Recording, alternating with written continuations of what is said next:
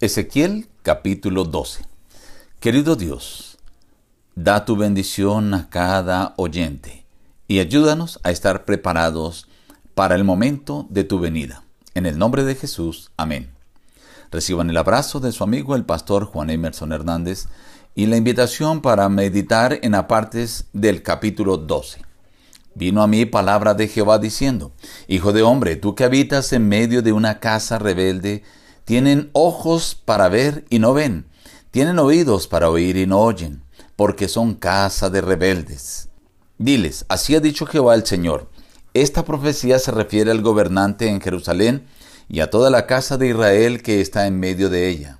Así harán con vosotros, partiréis al destierro en cautividad, y al gobernante que está en medio de ellos lo llevarán a cuestas de noche y saldrán a través de la pared, pero yo extenderé mi red sobre él y caerá preso por mi trampa, y lo haré llevar a Babilonia, a la tierra de los caldeos, pero no la verá, y allá morirá.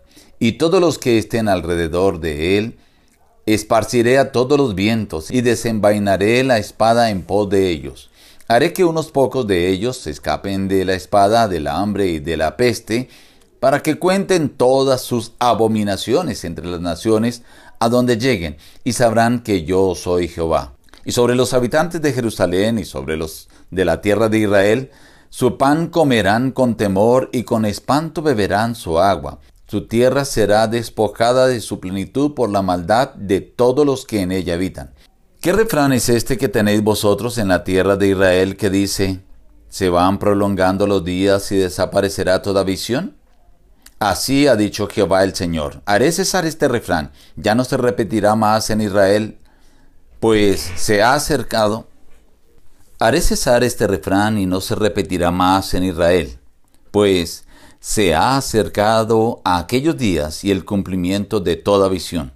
Porque yo Jehová hablaré y se cumplirá la palabra que yo hable. No se tardará más, sino que en vuestros días hablaré palabra y la cumpliré, dice Jehová el Señor. Vino a mí palabra de Jehová diciendo, Hijo de hombre, la casa de Israel dice, la visión que éste ve es para dentro de muchos días. Para lejanos tiempos profetiza éste. Diles, por tanto, así ha dicho Jehová el Señor, no se tardará más ninguna de mis palabras, sino que la palabra que yo hable se cumplirá, dice Jehová el Señor. En este capítulo el Señor le muestra a Ezequiel una visión de lo que sucedería con el rey Sedequías, con sus soldados y también con el pueblo de Judá y de Israel. Esta profecía se cumplió, aunque algunos criticaban. El mismo rey decía, se está contradiciendo, ¿cómo que yo voy a ser llevado cautivo a Babilonia, a la tierra de los caldeos, que voy a estar allí y que voy a vivir allí y allá voy a morir y no la voy a ver? Eso es algo que no puede suceder. Se están contradiciendo. Nosotros sabemos por el libro de Jeremías que Sedequías fue tomado prisionero antes de llegar a Babilonia, decapitaron a sus hijos y a él le sacaron los ojos y lo llevaron así y allá en Babilonia murió. Esto para demostrar que la palabra del Señor se cumplía.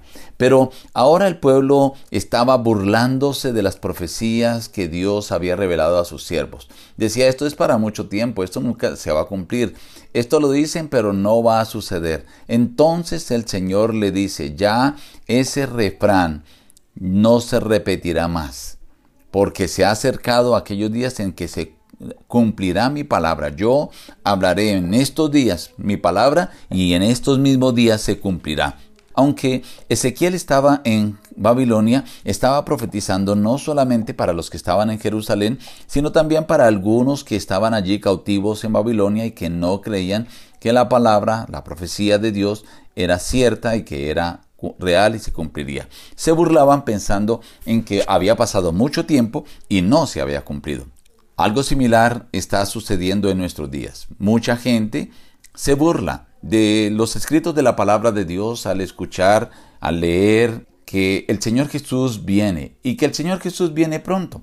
Pero algunos dicen, como dijo el apóstol Pedro, que desde el tiempo de sus antepasados han escuchado lo mismo y que eso no se ha cumplido. El deseo de Dios es de que su pueblo no perezca. Y esta ha sido la razón de tan larga demora. Esto armoniza con lo que el apóstol afirma en 2 de Pedro 3.9. El mismo autor añade que es deber del cristiano apresurar la venida de Jesús. Esto lo menciona el comentario bíblico adventista. Dice al respecto, es privilegio de todo cristiano no solo esperar, sino apresurar la venida de nuestro Señor Jesucristo.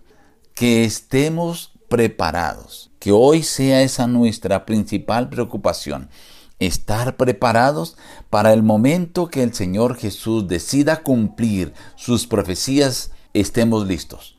Estimado amigo, las profecías del tiempo del fin se están cumpliendo de forma apresurada y para el Señor no es nada imposible realizar algunos eventos que acelerarán que esto suceda. Ya solo falta que el Evangelio sea predicado en todo el mundo y entonces vendrá el fin.